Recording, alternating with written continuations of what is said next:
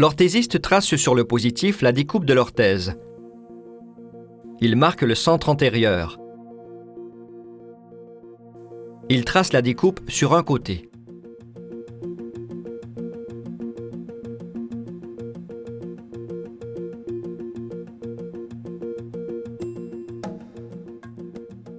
Le tracé sépare la partie proximale de la partie distale au centre des gabarits d'articulation.